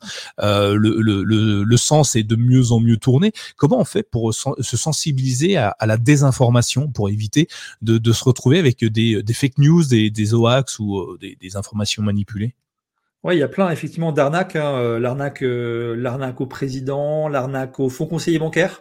Euh, Une arnaque que je vois que je vois pas mal en ce moment. Effectivement, on t'appelle euh, pour te dire bah voilà, c'est la banque, faut nous donner un code, etc. On te fait faire des opérations sensibles. Donc donc évidemment, ça c'est c'est c'est des, des, choses très très qui peuvent être dramatiques hein, en termes de conséquences, puisqu'on parle d'argent. Donc, euh, si on demande vite ton compte en banque, c'est compliqué. Euh, encore une fois, je, ressors mon, arme, mon argument, euh, mon outil du bon sens. faut rester logique. Euh, faut pas perdre son esprit critique hein, sur Internet. C'est pas parce que c'est sur Facebook ou sur X ou, ou je ne sais quel réseau social que l'information est vraie. Et c'est vrai qu'aujourd'hui, bah, il faut, je dirais, un petit peu sélectionner ses sources d'information. Hein, euh, c'est vrai que si tu, si tu te dis, bah voilà, je m'informe, euh, il y, a, une statistique, alors euh, j'ai plus le chiffre exact en tête, donc à vérifier là aussi, mais je crois que c'est plus de 30, 40, voire même je crois 50% des 16-24 ans qui s'informent via TikTok, dont la première source d'information est TikTok. Ça fait réfléchir parce que du coup, ça ne veut pas dire que l'information est fausse, mais on peut trouver tout un tas d'informations qui ne sont pas forcément fiables. Donc, allez effectivement sur des sources officielles, des sites officiels. Hein, si on reprend nos, exemples du phishing, bah, allez sur le site du gouvernement pour vérifier l'information. Euh, si on nous dit, bah voilà, euh, telle mesure, euh, je reprends un autre exemple, la vignette critère, qui a été l'objet de pas mal d'arnaques à un moment donné, bah, je vais sur le site officiel vérifier est-ce que a une durée de validité ou pas hein, On recevait à un moment donné des SMS pour nous dire les agents de police ont contrôlé votre véhicule, la vignette va être périmée. Bah non, il n'y a pas de, durée de validité à, une vignette critère. Donc aller à la source, choisir ses sources, garder son esprit critique en, confrontant les sources. Hein. donc en fait, en, analysant un petit peu l'information, en n'étant pas simplement spectateur de l'information. C'est vrai qu'aujourd'hui, bah, l'inconvénient peut-être qu'on peut voir à, certains médias comme les chaînes d'information continue, c'est que trop d'infos tue l'info. Et donc on devient mmh. spectateur de l'information.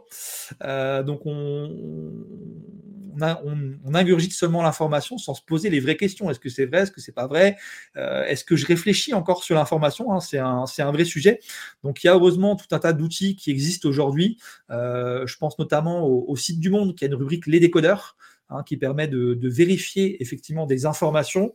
Euh, il y a l'AFP aussi qui propose, alors plutôt pour les professionnels, euh, un outil de, fact-checking euh, pour vérifier est-ce que les, faits et les sources qui sont citées sont vraies. Et, puis, voilà, des outils comme factcheck.org. Je pense aussi à, à, certaines émissions maintenant en direct à la télé qui en temps réel ont une, cellule entre guillemets de vérification des fake news et qui vont, bah voilà, euh, tel, tel, tel homme politique, tel chef d'entreprise va citer une, une, source, ils vont vérifier en temps réel si c'est si c'est vrai ou pas. Donc voilà, vraiment ne pas seulement être spectateur des informations qu'on trouve en ligne, euh, prendre le temps de prendre du recul par rapport à ça, les analyser, les comprendre, et puis aller chercher sur d'autres sources, est-ce que c'est vrai ou pas? C'est vrai qu'aujourd'hui, euh, avec l'IA, euh, bah, il y a tout un tas de fausses informations qui sortent, euh, à tel point que des fois on se demande, bah, est-ce que c'est vrai ou pas? Hein, Quand on voit que des IA aujourd'hui sont capables de, faire, créer des, faux discours à des hommes politiques, par exemple, bah, ça va poser un problème pour l'avenir. Donc, à chacun de, garder, je dirais, son esprit critique par rapport à l'information et d'aller euh, d'aller voir à la source et de sélectionner ces sources effectivement par rapport à ça. Très important. Ouais, je, je suis euh, une méthode qui existe, la CRAP, c'est R-A-A-P, hein, c'est un acronyme, euh, c'est anglais, mais je vais vous, en gros, je vais vous l'expliquer en français. Euh, vérifier l'actualité, la pertinence, l'autorité, l'exactitude et le but. Et une fois que vous avez tous ces, euh, ces, ces cinq points, c'est ça, une, deux, trois, quatre, cinq points, euh, de vérifier, au moins vous pouvez vous dire que vous êtes à peu près dans le juste, quoique ça ne veut pas dire que ça sera pas faux, mais vérifiez tout ça et vous allez forcément vous en sortir et ne vous contentez pas d'une seule source. Euh, Concordez vos sources et euh, si tous disent la même chose, eh ben, peut-être que ce sera juste. Et des sources fiables évidemment. Euh, alors du coup, moi, euh, maintenant, on est quand même, euh, on, on s'est vérifié. Ah, on avance un peu. Comment je fais pour pour me sentir bien avec les outils de l'informatique? Parce que là, je, je, suis en train de flipper. Est-ce qu'il y a des choses à faire que je peux moi mettre faire de mon côté pour avoir un espèce de bien-être numérique? Alors d'abord, il y a toute la question, je dirais tout le sujet des, écrans. Alors, euh, je dirais des écrans au sens euh, lumière bleue. Hein. effectivement, c'est un, vrai sujet aujourd'hui. Euh, il y a tout un tas d'études qui ont montré bah, l'impact qu'a cette fameuse lumière sur, sur le sommeil, l'anxiété, etc. aujourd'hui, moi, je suis un, addict au mode sombre. Hein, effectivement des différents appareils. On a aujourd'hui la possibilité d'activer sur euh, bah, son smartphone, son ordinateur, euh, son Mac, etc. Le, mode sombre, effectivement, voire même des fois d'aller jouer sur les contrastes hein, pour, des, pour des personnes qui ont des, soucis de vision aujourd'hui. Moi, j'ai certains de mes clients qui ont des, des difficultés à, bien regarder les écrans, à rester trop de temps dessus. On peut jouer quand même assez finement sur les, niveaux de contraste. Donc le mode sombre, moi, je suis un, convaincu et je trouve que ça fatigue quand même moins les yeux. Euh, après, je dirais qu'il y a une démarche de, de, prise de hauteur par rapport à tout ça. Déjà, on n'est pas obligé d'être tout le temps sur les écrans. Euh, et quand on y est, je pense qu'il faut choisir euh, bah, ce qu'on y fait. Hein, quelque part, il y a, y, a, y, a, tout un tas d'études de, aussi là-dessus, hein, sur, sur l'addiction aux écrans. Est-ce qu'il faut interdire les écrans? Je suis moi-même père de famille. On me dit non, les écrans, il faut pas avant tel âge, etc. Bon, euh, moi je pense que c'est pas le pas le fait d'interdire ou, d'autoriser qui, est la vraie question, c'est qu'est-ce qu'on qu'est-ce qu'on autorise ou qu'est-ce qu'on n'autorise pas. Donc euh, le contenu. Euh, moi aujourd'hui, mes filles elles ont appris beaucoup d'expressions, beaucoup de mots en anglais grâce à YouTube. Est-ce que c'est bien Est-ce que c'est pas bien? Bah non, c'est très bien du coup, puisque elles ont développé une compétence qu'elles n'auraient pas forcément développée autrement. Donc faire le tri dans, ce qu'on consulte sur, euh, sur, euh, sur, euh, sur les différents réseaux sociaux, sur les différentes applications, faire le ménage dans ces applications. Hein, je crois qu'aujourd'hui, on a facilement au moins une centaine quasiment d'applications sur, sur son smartphone. Est-ce qu'on les utilise tous les jours? Je suis pas convaincu. Hein, je suis sûr qu'on a tous des exemples. On nous a dit, ah tiens, il y a une application qui est sympa. Ok, je la télécharge. Des fois même pas ouvert l'application une seule fois. donc ça fait une, espèce de, pollution, je dirais, dans, dans, les applications. Donc se poser la question, est-ce que c'est utile, pas utile? Ensuite, il y a tout l'aspect bien-être numérique, notamment à travers les notifications. Moi, aujourd'hui, je suis devenu euh, presque allergique aux notifications euh, parce que bah, bah voilà, si tu as, as 50 applications sans application, que tu as activé euh, les notifications pour tout, bah, tu es vite pollué, tu es vite dépassé. donc, en faisant le tri dans ces applications, en allant choisir quelles sont les notifications qu'on veut avoir, bah, quelque part, on, respire un peu plus dans l'utilisation de ces, appareils. Et puis un outil, une fonctionnalité, je dirais, que, dont je ne pourrais pas me passer aujourd'hui, c'est les, modes de concentration hein, qu'on a, euh, qu'on a chez Google ou, chez Apple, qui sont hyper bien faits, qu'on peut vraiment personnaliser dans le détail. Hein, le ne pas déranger, le mode travail, euh, le mode euh, temps pour soi. Enfin, il y a tout un tas de modes hein, qui existent chez les différents, les différents systèmes aujourd'hui. Et, même bah, aujourd'hui, si tu mets un rendez-vous dans ton, dans ton calendrier Google ou dans ton calendrier Apple, bah, quand tu as un rendez-vous, il active même des fois automatiquement le mode ne pas déranger ou le mode travail. Donc, ce qui fait que tu n'es pas pollué par, euh, par, toutes les notifications. Et ça, je trouve que c'est hyper important. Et c'est vraiment quelque chose dont, je ne pourrais pas me passer, euh, me passer aujourd'hui. Donc, euh, voilà, hein, des, outils assez simples faire le tri dans, dans, ces applications. Euh, et puis euh, le mode ne pas déranger. Alors je vois un, commentaire là en direct, je suis en mode ne pas déranger 99% du temps. Euh, honnêtement, je pense qu'aujourd'hui, je suis peut-être pas à 99%, mais au moins à 75%. Bah parce que je prends le, le parti de me dire les notifications, finalement, c'est plus les notifications qui viennent à moi, c'est moi qui vais aux notifications. Et je les consulte quand j'ai envie parce que du coup, euh, bah, si tu as demain euh, les alertes de tous les médias, euh, il se passe quelque chose de gravissime, etc., bah, ça devient vite anxiogène et, très compliqué à gérer. Donc, gérer ces, applications, ces notifications. Et puis, bah, tu as aujourd'hui le, temps d'écran le, temps d'écran euh, qui. Euh, je, répondrai aux commentaires que je vais juste après. Le, temps d'écran hein, qui, te, qui te fait des rappels toutes les semaines, euh, où tu peux aller vérifier directement bah, quel est le temps que tu passes sur chaque application, combien de fois tu as déverrouillé ton téléphone dans la journée, etc. Des fois, c'est assez, assez saisissant. Après, c'est pareil, ça peut avoir un effet pervers si on dit que ton temps d'écran a augmenté de 15% euh, par rapport à la semaine d'avant. Bon, mais c'est aujourd'hui des outils qui permettent de, le faire assez bien. Alors, je réagis juste aux commentaires. L'adresse est à Tours. C'est le siège de, parce qu'en fait, mon assistant numérique est une franchise. Euh, et du coup, le siège est à Tours. Mais je suis bien à Strasbourg, hein, enfin, à côté de Strasbourg. Ouais, je, je, suis. pas de problème. Euh, je rebondis simplement sur ce que tu disais, le temps d'écran, tout ça. Effectivement, le bien-être numérique, si on peut l'amener, ça peut être intéressant euh, de, de, voir les, les symptômes des, des personnes qui sont dépendantes également. Euh, on peut peut-être l'amener dedans. Euh, on, les personnes passent trop de temps sur l'écran, euh, on, vont, vont dépendre du numérique à un tel point qu'ils vont avoir une, une incapacité de contrôler le temps passé sur le téléphone. et, et, les applications sont fabriquées pour ça. Je vais voir TikTok où tu veux passer des heures et des heures sans t'en rendre compte en scrollant. C'est fait pour. Euh, le déni, euh, lorsqu'un proche euh, te le fait remarquer, euh, tu dis bah non, je, suis resté cinq minutes. Non, ça fait quatre heures que tu es dessus. le sentiment de vide quand tu l'as pas, tu sais, le, le, tu es presque déprimé. Donc quand, voire agressif. Hein, si, si tu l'as pas ou, si on te le met. Et puis euh, tu te tu te fiches un peu de tout. Euh, tout. Tout ce qui se passe autour de toi n'a aucune importance à partir du moment où tu as ta, ta, dose d'adrénaline, de d'écran, de, dopamine. Euh, et puis tu fuis bah, évidemment tout ce qui est responsabilité. Donc si jamais tout ce que je viens de vous dire dans votre entourage ou vous-même vous cochez toutes les cases, vous pouvez vous faire aider. Hein. Il y a des il y a des organismes qui vous aident. Ça devient ça devient une maladie malheureusement. donc au-delà de au-delà de la cybersécurité tout ça, moi je pense que c'est important de l'amener là-dedans. Euh, si jamais vous avez euh, des points euh, où vous reconnaissez, bah, soit essayez de le faire vous-même d'un côté, de d'enlever cette dépendance. Le fait d'enlever les notifications, c'est une super bonne solution. Le, passer le, le, fait de passer en mode sombre, en mode dark, en mode gris, je sais plus comment, enfin qu'il n'y ait plus de couleur sur votre écran, votre cerveau va s'ennuyer, donc va délaisser petit à petit l'appareil. voilà, c'est des, des, choses qui sont, à mon sens, très très importantes à, mettre en avant. Si je peux rajouter un, petit truc, effectivement, par rapport à ça, euh, j'ai animé des, petites sessions de, sensibilisation justement au bien-être numérique.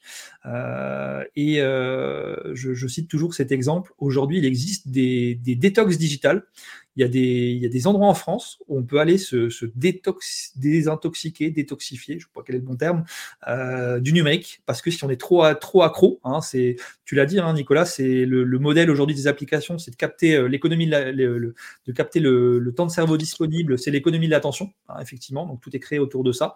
Bah forcément, plus on passe de temps sur TikTok, plus TikTok ça lui rapporte de l'argent, par exemple. Euh, donc il y a aujourd'hui voilà des, des, lieux un peu partout en France qui, euh, qui moi ça me rappelle un peu ce qu'on qu'on avait il y a quelques années, les, les fameuses retraites spirituelles. Bah, c'est un peu ça. On a des, espèces de retraites spirituelles euh, du numérique qui existent aujourd'hui, des détox digitales. Et apparemment, ça a beaucoup de succès. Euh, j'avais échangé avec une personne qui organise ça dans, dans, le centre de la France et qui me disait il y a de plus en plus de personnes qui prennent conscience que le smartphone est devenu l'extension de leur main, qu'elles l'ont greffé à leur main, qu'à tel point que quand quelqu'un de leur entourage leur parle, bah, il n'y a plus rien qui existe autour et elle capte même pas ce qui se passe.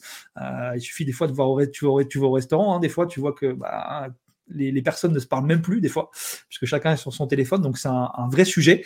Euh, donc effectivement, c'est important, bah, pourquoi pas, d'utiliser en cas, je dirais, d'extrême dépendance, euh, les détox digitales qui existent aujourd'hui un petit peu partout en France. Oui, effectivement. Renseignez-vous. Je, regarderai. Tiens, j'essaierai de trouver un lien pour, pour vous le mettre en avant. J'en ai quelques-unes en, stock. Je les ai plus là en tête, mais j'en ai quelques-unes. Ouais.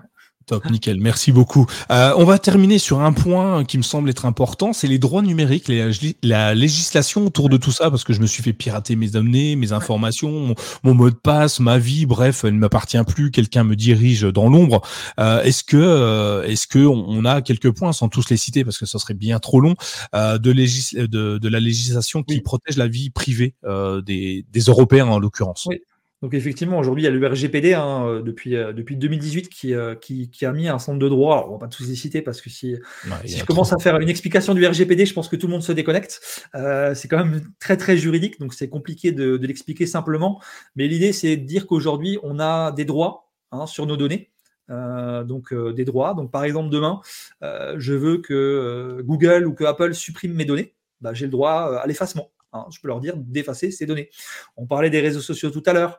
Euh, je m'aperçois que je suis en train de chercher un emploi, puis qu'il euh, y a une photo euh, un petit peu compromettante d'une soirée au lycée, d'une fête de lycée, qui, qui apparaît sur Google hein, en cherchant mon nom, euh, peut-être pas sur la première page, peut-être sur la deuxième, la troisième. un recruteur, il va forcément tomber dessus. Bah, il y a le droit au déréférencement, hein, le droit de demander à Google. Google a aujourd'hui un, un, formulaire spécifique hein, pour demander le retrait de contenus euh, illicites ou euh, indésirables, je dirais, qui sont en ligne sur nous. Donc, euh, donc on a, on a ces droits, euh, ces droits là-dessus. Et puis le premier des droits auxquels je pense, puisqu'on le voit tous les jours, euh, matin, midi et soir, c'est euh, bah, le consentement, hein, les fameux cookies effectivement, quand on va euh, sur un site internet, est-ce qu'on accepte, est-ce qu'on refuse? Alors, moi, on me dit souvent en formation, mais des fois, on ne peut pas refuser. C'est vrai, des fois, on ne peut pas refuser, il faut s'abonner. Alors, moi, aujourd'hui, je, fuis tous les sites qui ne me permettent pas de refuser parce que bah, derrière, c'est des données qui sont collectées sur moi. Et donc, euh, bah, ces fameux cookies vont faire que euh, je vais avoir, euh, bah, j'ai cherché le matin pour, pour acheter une nouvelle voiture sur le bon coin, puis je vais aller sur Facebook l'après-midi, puis je vais avoir que des pubs pour une nouvelle voiture. Bah, J'estime qu'aujourd'hui, c'est un droit, et le, bah, le RGPD, hein, notamment, a, a, renforcé ses droits sur ces données. Donc, on, on devient, je ne vais pas dire propriétaire de ces données, en tout cas, on, a le droit de mieux les gérer hein, quand on change de, fournisseur, quand on veut effacer des données, faire corriger des données qui sont euh, inexactes. Euh, bah, il y a aujourd'hui tous ces droits qui sont garantis au niveau européen. C'est très important et euh, il suffit d'aller sur les, différents sites, hein, que ce soit les réseaux sociaux n'importe quel site internet aujourd'hui marchand, il y a une rubrique politique de confidentialité, politique de protection des données. Et donc, on peut euh, bah, exercer ces différents droits et, c'est important de s'en saisir parce que euh, c'est une part de notre vie privée, quelque part, hein, ces données personnelles. Donc, on, a le droit de, les gérer quelque part un petit peu comme on l'entend. Voilà. Ouais. Il y a Didier dans le chat qui nous dit, alors on va peut-être pas aborder ce, point-là, mais je vais juste le, citer. Et donc il n'y a plus de fracture numérique en France, euh, malheureusement. Euh, on a même inventé un terme là-dessus. Ouais, on parle aussi d'électronisme, hein, effectivement. Le, le, terme, euh, le terme qui est, qui est consacré. C'est plus de 16 millions de personnes en France euh, et ça ne baisse pas malheureusement. Ça a tendance à, augmenter. Euh, on pense que c'est exclusivement les seniors. Je fais une micro parenthèse là-dessus mais euh, pour intervenir dans des, formations, dans des écoles, euh, sur des publics qui, sortent du bac ou, qui sont euh, un peu plus avancés, niveau, niveau allez, 18, 20 ans, etc., bah, aujourd'hui, il y a un manque de, maîtrise de l'outil numérique bah, qui fait que justement, parce qu'on n'est pas bien informé, bien sensibilisé, comme on le fait, euh, comme on l'a fait euh, ce soir, hein, du coup, bah, on n'a pas forcément la, bonne manière de réagir, la bonne manière d'appréhender les choses, on, ne fait pas parce qu'on a peur de faire ou parce qu'on ne sait pas. Donc, donc si malheureusement, il y a encore une, fracture numérique en France extrêmement importante et Malheureusement, je ne pense pas qu'elle diminuera de sitôt parce qu'il y a plein de paramètres qui rentrent en ligne de compte. Ouais, effectivement, je suis d'accord avec toi et on le voit au quotidien, c'est assez euh, perturbant. Donc j'espère que cet épisode euh, qui est enregistré en direct, qui pourra être réécouté, va euh, allumer la petite la petite lanterne dans le cerveau de tous ceux qui aujourd'hui sont complètement dépassés par par les enjeux des données privées sur Internet et de l'informatique en général. on continue sur une dernière chose. On va finir d'ailleurs sur une dernière. On ne finit pas un épisode du CKB Show sans amener un de nos coups de cœur. Une petite chose qui nous a plu euh, ces 15 derniers jours. Toi, un peu plus loin, tu as le droit. Moi, je suis obligé d'en amener un tous les 15 jours hein, quand même. Mais euh, toi, tu as peut-être quelque chose que tu voudrais mettre en avant en lien ou pas avec l'émission. Hein. C'est le truc qui te fait kiffer euh, depuis plusieurs temps. Qu'est-ce que tu nous as amené dans ta besace, Adrien?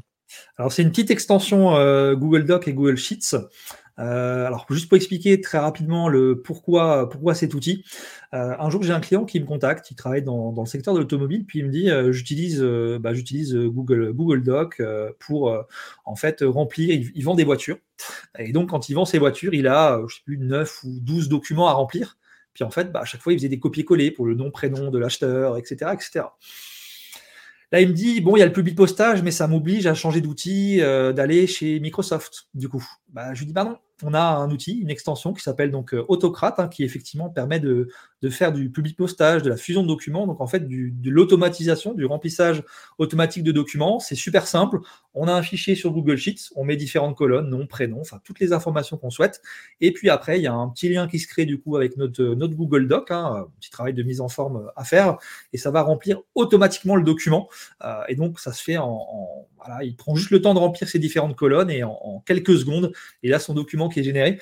Il, est, je lui ai demandé, hein, après quelques mois d'utilisation, il m'a dit qu'il gagnait euh, facilement quasiment 40-45 euh, minutes par jour quand ah il avait plusieurs ventes. Du coup, donc c'est juste énorme. Euh, alors il y a des jours où il fait pas de vente, donc ça ne compte pas forcément. Mais si on remet ça en termes de semaines ou en termes de mois, c'est un temps, un temps considérable. Donc un vrai coup de cœur pour, pour effectivement cette extension autocrate. Autocrate, ben on vous met le lien dans les notes de l'émission. Allez-y, testez. Euh, hyper intéressant. Une, solution que j'utilise, que je connaissais, que j'utilise peu parce que j'avais pas besoin de ce système-là moi personnellement, mais qui est vraiment très intéressant. Euh, merci Adrien. Moi je vous amène la mienne. Euh, moi complètement en lien avec ce qu'on a dit ce soir. Alors c'est c'est le site cybermalveillance.gouv.fr. C'est une plateforme gouvernementale hein, française qui est dédiée à l'assistance, à la prévention des risques numériques pour les particuliers, mais aussi les entreprises, les associations, les collectivités, bref, pour tout le monde. Euh, ils proposent des services d'information sur euh, les différentes menaces numériques. Donc, euh, un peu tout ce qu'on a abordé ce soir, hein, finalement, les conseils de protection, les, les assistances aux victimes de cybermalveillance. Bref, on est nombreux hein, vraiment à, avoir besoin de ça. On peut se croire à l'abri parce qu'on est derrière un écran, ce qui n'est pas le cas. Faites attention. Euh, la plateforme, elle nous offre euh, un diagnostic personnalisé aussi pour pour savoir euh, où on était piraté, les prestataires qui pourraient nous être utiles. L'objectif est super simple, c'est d'informer, d'assister, de prévenir tous les bah, contre des, risques de cybercriminalité. donc allez allez-y cyber donc c'est cybermalveillance.gouv.org. Ça coûte rien, c'est l'État français enfin c'est vous qui l'avez payé, hein, c'est l'État français qui le qui le met en place. Donc allez l'essayer, utilisez-la, euh, usez-la, partagez à tous vos entourages parce que franchement, euh, être informé c'est la meilleure des protections qu'on peut avoir des dangers d'internet. Donc euh, voilà, moi je vous donne ce lien-là, je le trouve vraiment bien fait et pour une fois que l'État fait des trucs bien, faut le dire quand même. voilà. Un petit truc dessus, si tu me permets très rapidement, Nicolas. alors je connais bien cette plateforme cybermalveillance.gouv.fr puisque comme tu l'as dit, il y a une rubrique assistance dessus et donc en fait l'État euh, sélectionne euh, un certain, enfin référence un certain nombre de, prestataires. Et donc je fais du coup euh, partie aussi de, bah, de ce dispositif, hein, donc parmi les, prestataires référencés. Et donc si demain effectivement vous êtes bloqué par, bah, par un virus qui a bloqué vos appareils, par du phishing, vous ne savez pas trop quoi faire, etc. Bah, vous avez un petit bouton assistance dessus et ça vous met en fait en relation avec des prestataires référencés autour de chez vous qui peuvent vous aider. Alors soit par téléphone, si bah, par téléphone ça peut être résolu, soit du coup en intervenant directement chez vous vous ou dans votre entreprise. et donc, ça, fonctionne très bien. Et les, prestataires, je peux vous dire, sont sélectionnés. Et il y a un contrôle derrière, puisque à chaque fois qu'on intervient quelque part, on nous demande des comptes rendus assez, assez précis. Donc, donc voilà, c'est pas le, voilà, des, des, prestataires, des prestataires lambda qui sont dessus. C'est un service de qualité. Et il y a toute, toute la rubrique information que tu as citée, des, fiches pratiques qui sont encore une fois pas faites pour les, les techniciens informatiques ou les experts en informatique. C'est fait pour monsieur et madame tout le monde. Donc, n'hésitez pas à l'utiliser vraiment au, quotidien. C'est un, un, super site, euh, plein, de, plein de bonnes informations. Eh ben écoute Adrien, bah heureux de te voir euh, sur ce site euh, et bah tant mieux pour ceux qui ont affaire à toi. Enfin non, tant pis, mais tant mieux quand même que ça soit toi. euh, ça serait mieux qu'ils n'aient pas besoin de toi, mais bon vu que vu qu'ils ont besoin de toi, tant mieux. Euh, mais bon, on, on vit avec euh, avec ce temps-là maintenant, donc c'est bien d'avoir un, un, chevalier blanc qui vient à notre escours au cas où. merci Adrien pour ce temps que tu nous as partagé. J'espère que que ça t'a plu d'échanger avec nous, avec la communauté de My Chromebook et du CKB Show. Euh, merci à tout, tout le monde. Euh, si tu veux, je te laisse. Si tiens, je te laisse faire un petit. Tiens, je te donne quelques secondes si tu veux faire ta pub ou, ou parler d'un truc auquel on n'aurait pas abordé, que tu aurais oublié. Euh, je te prends en dépourvu. Si t'as rien, on y va, on continue. Hein. tu, tu fais un petit signe. Non, non, j'ai rien. Vas-y. trouvé quelque chose. Il n'y a pas de souci. Non, je rebondis effectivement. Bah, je vois le commentaire d'Alain. Hein, effectivement, très belle émission, belle collaboration, très intéressante. Les Strasbourgeois sont au top je, ne rebondirai pas là-dessus. Euh, mais, merci pour le, compliment. Non, je dirais que c'est très important et voilà, je n'ai pas trop détaillé dans, la présentation, mais moi, mon rôle, c'est de bah, d'intervenir pour toutes les personnes qui sont en, difficulté avec le numérique, qui se posent des questions. Hein, comment, euh, comment bien gérer ces appareils Quelles sont les bonnes pratiques euh, à avoir Et c'est très très important. Donc voilà, moi, je suis un petit peu le je sais pas si je suis le chevalier blanc, mais euh, en tout cas, euh, bah, je suis la personne qui, qui, est référente pour euh, bah, aujourd'hui pas mal de pas mal de monde autour de, de Strasbourg pour aider sur toutes les questions informatiques numériques qu'on peut se poser. C'est important d'être accompagné, c'est important d'avoir une personne de référence, de confiance. donc voilà, faut pas hésiter à, se poser des questions, à être acteur du numérique. Et, je pense que ça serait ça la, la, conclusion. Faut être acteur du numérique, pas simplement spectateur. et donc bah, se poser les questions, avoir ce, ce fameux regard critique euh, et puis quand on ne sait pas, bah, aller se renseigner, aller s'informer euh, et trouver les, solutions autour de soi ou auprès de, bah, professionnels qui, euh, pourront vous aider dans la bonne utilisation de vos appareils. Voilà. Bah, écoute, c'est top, merci. Et si vous voulez nous aider, tous ceux qui sont encore là, n'hésitez pas à laisser un pouce en l'air euh, sur euh, YouTube, à partager cet épisode. Ça va aider votre entourage, vos proches, vos amis. Euh, on vous aide, on vous apporte nos solutions. À vous de les faire rayonner autour de vous pour que plus personne n'ait besoin de nous. Et ce serait peut-être la meilleure des récompenses d'être au chômage. Je suis désolé, Adrien, mais, bah c'est la meilleure des récompenses, comme quoi le travail est bien fait. Et ce serait exceptionnel, mais bon, il y a encore, il y a encore du taf.